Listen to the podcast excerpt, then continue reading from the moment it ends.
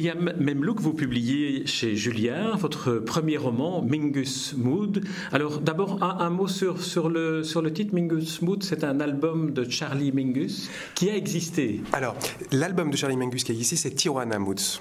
Voilà. Euh, du coup, voilà, j'ai joué un peu avec le avec le, titre de cet album-là et remplacé Tijuana par Mengus pour voilà pour montrer qu'il s'agissait réellement d'un roman inspiré de la vie de Charlie Mengus. Et puis Mood euh, comme comme l'humeur parce que euh, c'était quelqu'un de très très particulier qui était capable d'avoir des, des sautes d'humeur complètement folles et excessives. C'était un peu le, un peu le feu en fait. Et du coup voilà j'ai voilà opté pour Mengus Mood comme titre. Alors le, le, pitch dirons-nous de, votre roman c'est deux, époques, la vie de Charlie Mingus racontée par un de ses amis, interviewé par une journaliste. Alors c'est un schéma un peu, un, peu, un peu, disons, classique, mais qui vous permet d'aller vraiment au fond des choses en ayant un rythme d'écriture qui est très particulier. Ah oui, alors déjà, le, dispositif narratif, je l'ai choisi pour ne pas être dans la... Et ça c'est très important, je pense, enfin, j'y accorde beaucoup d'importance, pour ne pas être dans, le, dans la biographie, en fait. Euh, il s'agit réellement d'un roman. Du coup, toutes les paroles sont prises en charge, effectivement, par un ami de Charlie Mingus qui parle à une, à une journaliste. Et puis, du coup, comme ça, il y a une espèce de, tri subjectif des paroles qui sont prises en charge par cet ami qui, euh, voilà, qui raconte la vie de Charlie Macus au travers d'une subjectivité, à travers de son ressenti à lui, et puis au travers aussi des questions que la journaliste lui pose. Ouais.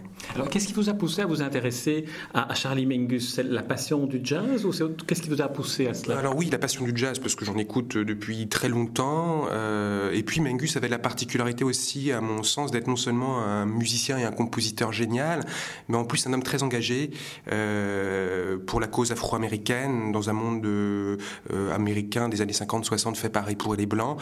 Il avait cette particularité-là, du coup, je trouvais, d'éclairer tout un pan social du jazz des années 50-60 euh, qu'on a tendance à avoir oublié un petit peu aujourd'hui. et voilà, et je trouvais qu'il était pour ça vraiment un, pur symbole de cette racine sociale du jazz. Et, je me suis engouffré entre guillemets dans la brèche et j'ai tenté d'en faire un personnage de roman. Oui, c'est vrai, le jazz est aussi une des phrases en, exergue de, votre livre, il y en a, trois. L'une d'entre elles définit ce qu'est le jazz. Le jazz est la révolte de l'émotion contre la répression. On oublie un peu que les États-Unis, à l'époque, c'était quand même l'enfer pour, pour les Noirs. Oui, tout à fait. Alors, justement, j'ai euh, choisi comme date 1957, euh, qui est la date d'enregistrement. C'est un peu là que, que se déroule tout le roman autour de cette date-là, autour de 1957. C'est l'époque où Charlie Mingus a enregistré serait Tijuana Moods, et qui est une époque aussi un peu particulière parce qu'on est sur la fin de la ségrégation afro-américaine, donc légalement, il n'y a plus cette ségrégation américaine n'existe plus. Cela dit, le racisme est encore présent, est encore prégnant, est encore insidieux, et, du coup, ça donne lieu à des situations un peu, un peu bancales, un peu particulières, dont les Noirs euh, américains souffraient énormément, parce que logiquement, ils, devraient être à cette époque intégrés, regardés comme des Blancs américains, mais ils ne le sont pas. Et, et, du coup, voilà, ça donne lieu à des personnages comme Charlie Mingus qui deviennent totalement furieux et, et, qui deviennent des espèces de produits comme ça d'une société qui les rejette. Oui, d'autant plus que euh, ce roman est aussi un roman d'amour, l'amour qui, a, qui s'est noué entre Charlie Mingus et une femme, une blanche, une blanche aux yeux bleus en plus. une blanche aux yeux bleus, alors c'est moi qui, pour le, le, roman, lui ai, euh, lui ai mis des yeux bleus. Euh, mais le côté blanc, en plus, me semblait aussi intéressant parce qu'il montrait quand même que enfin cette femme lui renvoie en fait en pleine figure sa propre tragédie, c'est-à-dire que c'est quelqu'un qui n'est pas accepté par les blancs et puis qui finish et qui d'ailleurs n'aime pas non plus énormément les blancs, comme beaucoup d'Afro-Américains de l'époque, c'est-à-dire qu'ils sont rejetés par ces blancs-là, et du coup ils les rejettent aussi un peu à leur façon, et ils et il n'y a rien de plus tragique et dramatique, ils tombent amoureux d'une femme blanche. Et du coup voilà, je trouvais que ça donnait lieu à, une, à la fois une histoire euh, euh, d'amour, euh, voilà, intéressante, à mon sens, que je trouvais intéressante, du moins romanesque, et puis voilà, une histoire aussi qui mettait en exergue la problématique continuelle de cette société afro-américaine de l'époque. Oui, il faut dire, et on, on, le voit bien dans votre roman, qui est aussi d'une certaine manière euh, montre bien à travers, le, à travers la fiction ce qu'était la réalité sociale des États-Unis. C'était une ségrégation comparable à, l'apartheid qui est plus présent dans nos esprits, mais c'était aux États-Unis euh, il y a euh, 70 ans. Il n'y a, a, pas très longtemps. Et d'ailleurs, c'est malheureusement quelque chose, je pense aussi, qu'on peut encore retrouver aujourd'hui, de façon un peu plus insidieuse peut-être. Mais je vois, il y a un fait divers il n'y a pas très longtemps où il y a encore un, blanc aux États-Unis qui, a euh, qui a tué un noir pour, je reprends ces expressions, casser du nègre. donc c'est quand même des choses qu'on peut encore retrouver aujourd'hui. Alors ce, côté un peu rejet de, société. Et d'ailleurs c'est en ce sens-là ce roman, c'est vrai qu'il traite d'une histoire d'amour et d'une histoire entre guillemets de racisme quelque part dans les années 60, mais quelque part ce sont aussi deux thèmes, même si c'est dans les années 60, ce sont deux thèmes encore modernes, enfin qui traverseront de toute façon toujours toute l'histoire et qui traversent aussi toute l'histoire de, de la littérature.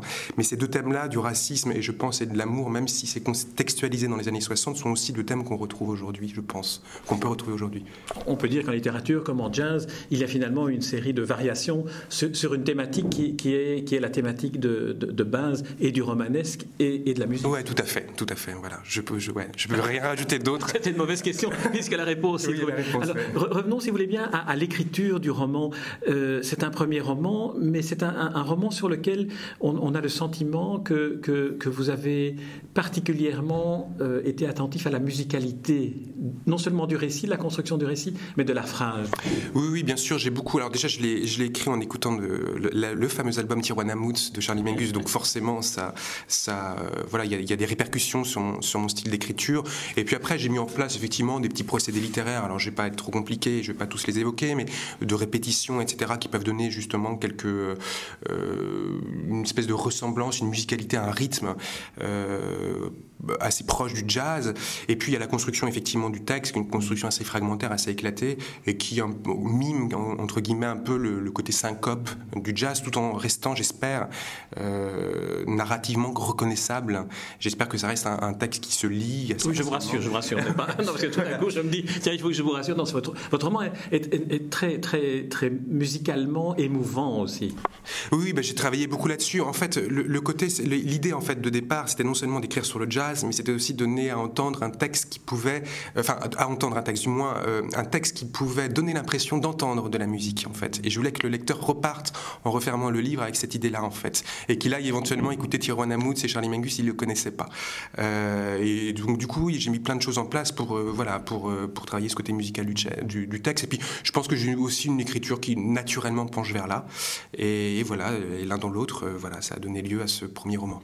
On peut imaginer que le, personnage qui est interviewé par la journaliste, donc qui est un ami qui a connu Charlie Mingus à l'époque où il partait à Tijuana notamment, qui a suivi toute sa carrière, est un peu, est un peu vous. Alors comment, comment est-ce que un, romancier qui invente un personnage qui a connu un vrai, euh, une vraie personnalité de la musique, comment est-ce que le romancier ensuite voit le personnage réel, Charlie Mingus? Pour vous, il, est comment? Il est devenu un ami? Il est devenu un, frère? Pendant l'écriture de roman, c'est ça en fait? Ah oui, c'est quelqu'un qui m'a habité pendant l'écriture du roman. Oui, oui, tout à fait. C'est quelqu'un que j'ai euh, que j'ai analysé, que j'ai que j'ai réfléchi, dont j'ai rêvé la nuit. Donc c'est vrai que j'ai vécu avec Charlie Mingus. Il était presque à côté de moi, entre ma copine et moi, la nuit euh, dans le lit. Il était, il m'a accompagné réellement pendant deux ans.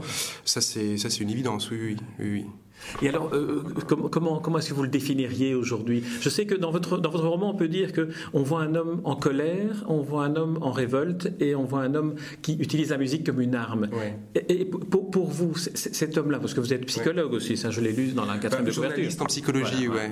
Bah, pour moi, c'est et au-delà effectivement du personnage en colère, etc. Je trouve que c'est un personnage qui était très attachant malgré sa violence. C'est ça d'ailleurs qui est très paradoxal parce que j'ai rencontré il y a pas très longtemps d'ailleurs un jazzman qui a joué avec lui euh, dans les années 70 et qui m'a dit ce type était tout simplement fou, tout simplement fou. Il cognait sur ses musiciens, etc. Moi, j'ai trouvé qu'il y avait aussi un, côté attachant parce que c'était quelqu'un de fou. Oui, ça c'est un constat, mais il y avait des raisons. Euh, sa, folie, elle s'expliquait. C'était le produit d'une société. C'est quelqu'un qui a perdu à six mois sa mère dans des conditions terribles, euh, devant une espèce d'indifférence euh, blanche américaine où tout le monde a laissé mourir dans un train. voilà, c'est quelqu'un qui au quotidien devait faire face à tout un tas de, de violences, en fait, ni plus ni moins raciales. Et voilà, et je trouvais que ça, pour moi, il y a un côté attachant du personnage malgré sa violence. Euh, voilà, c'est quelqu'un que je trouvais très, très personnellement très attachant. C'est aussi l'une des raisons pour lesquelles j'écris sur lui. Alors il y a, l'amour, il y a la révolte, il y a le jazz, il y a aussi la poésie à un moment donné qui, survient, avec notamment deux poètes qui sont cités comme étant des, poètes que Charlie Mingus aimait lire. Alors j'aimerais vous faire agir sur chacun de ces deux-là, Blaise Sandrard et puis Léopold Sédar Sangor. Alors Sandrard. ouais, euh, dans, les deux, dans les deux cas, là j'ai romancé. Là il s'agit réellement d'un roman. J'ai réintégré. Alors je sais que Charlie Mingus s'intéressait énormément à la culture entre guillemets classique occidentale. C'est quelqu'un qui écoutait beaucoup de musique classique. D'ailleurs on le retrouve énormément dans son dans, la sonorité, dans la façon dont il composait son, jazz. Euh, c'est quelqu'un qui écoutait beaucoup, euh, comment il s'appelle euh, Zut.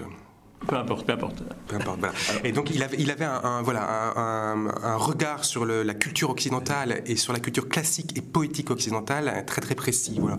Alors, du coup, j'ai pas trouvé, puis j'ai pas cherché non plus, parce qu'il s'agissait d'un roman, j'ai pas cherché à savoir exactement les poèmes et les poètes qu'il aimait.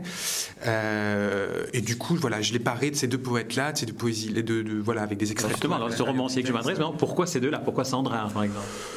Parce que euh, bah, Sandra, c'était pour son rythme, pour son sens du rythme, pour son, la, façon dont il avait, une manière de découper, de, faire jazzer sa, prose, une manière de faire swinger les mots. Euh, il avait un sens du rythme totalement hallucinant. Je trouvais que c'était le. Voilà, il n'y avait pas mieux pour moi pour évoquer Charlie Mengus. Et si j'imaginais, parce qu'il ne s'agit pas d'une biographie de Charlie Mengus, il s'agit d'un Mengus comme moi je l'imaginais.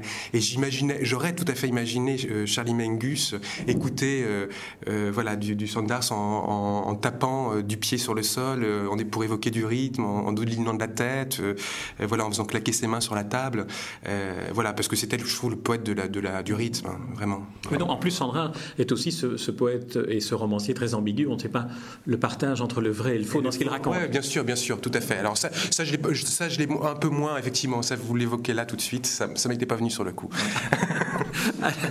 Alors, il y a un autre, un autre élément, parce que, à nouveau, premier roman, on est toujours très, très intéressé. Et à nouveau, je vous rassure, votre roman est magnifique, il est émouvant, il est bouleversant. Mais alors, j'ai beaucoup apprécié que vous ayez, dans vos remerciements, pour ces conseils, à Gilles Chenaille. Alors, dites-nous un peu, euh, c'est assez rare d'ailleurs qu'un écrivain remercie euh, quelqu'un qu'il a dit. C'est quoi cette euh, rue des auteurs En fait, moi, quand j'ai fini mon texte, donc c'était en juin 2011.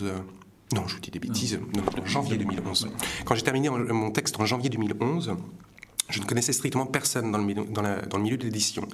Donc, en grosso modo, j'ai envoyé mon manuscrit sur, enfin, j'ai cherché des adresses euh, d'éditeurs et de membres de comités de lecture euh, sur Internet et j'ai envoyé mon manuscrit à ces éditeurs et à ces membres de comités de lecture. Et le premier qui m'a répondu, c'est Gilles Chenaille, qui est journaliste et qui fait partie des éditions Plomb. En fait, il est membre du comité de lecture des éditions Plomb. Il a lu mon texte, il a intercepté, il a été fan absolu. Il m'a dit, je ne par contre, je ne pense pas que ça conviendra chez Plomb.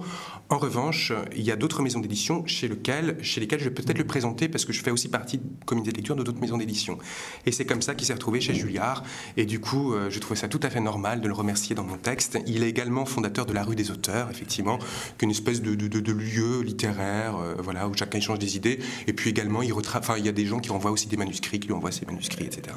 Alors, j'appréciais beaucoup que, que, dans un livre soit mentionné finalement le, les les, les, personnes, les rencontres, les ricochets que l'on peut faire lorsqu'on a un manuscrit. Bah, lui, c'était lui, c'était forcé parce que c'est voilà, c'est quelqu'un à qui je devais beaucoup, puis en plus c'est quelqu'un que j'aime énormément. eh bien, William, sur cet hommage euh, amical, on va euh, mettre un terme à cette interview pour euh, laisser les auditeurs se plonger maintenant dans votre roman que je leur recommande de lire, Toutes affaires cessantes. Je rappelle le titre, Mingus Mood. C'est un roman paru chez Julliard, signé William Memlook, et ça nous permet aussi peut-être de, de se dire, on va écouter un peu de Charlie Mingus. Ah bah C'était l'un des objectifs. J'espère qu'en refermant le, bouquin, les, gens iront réécouter Tijuana Moods. Voilà, j'en suis persuadé. Merci, William Memlouk.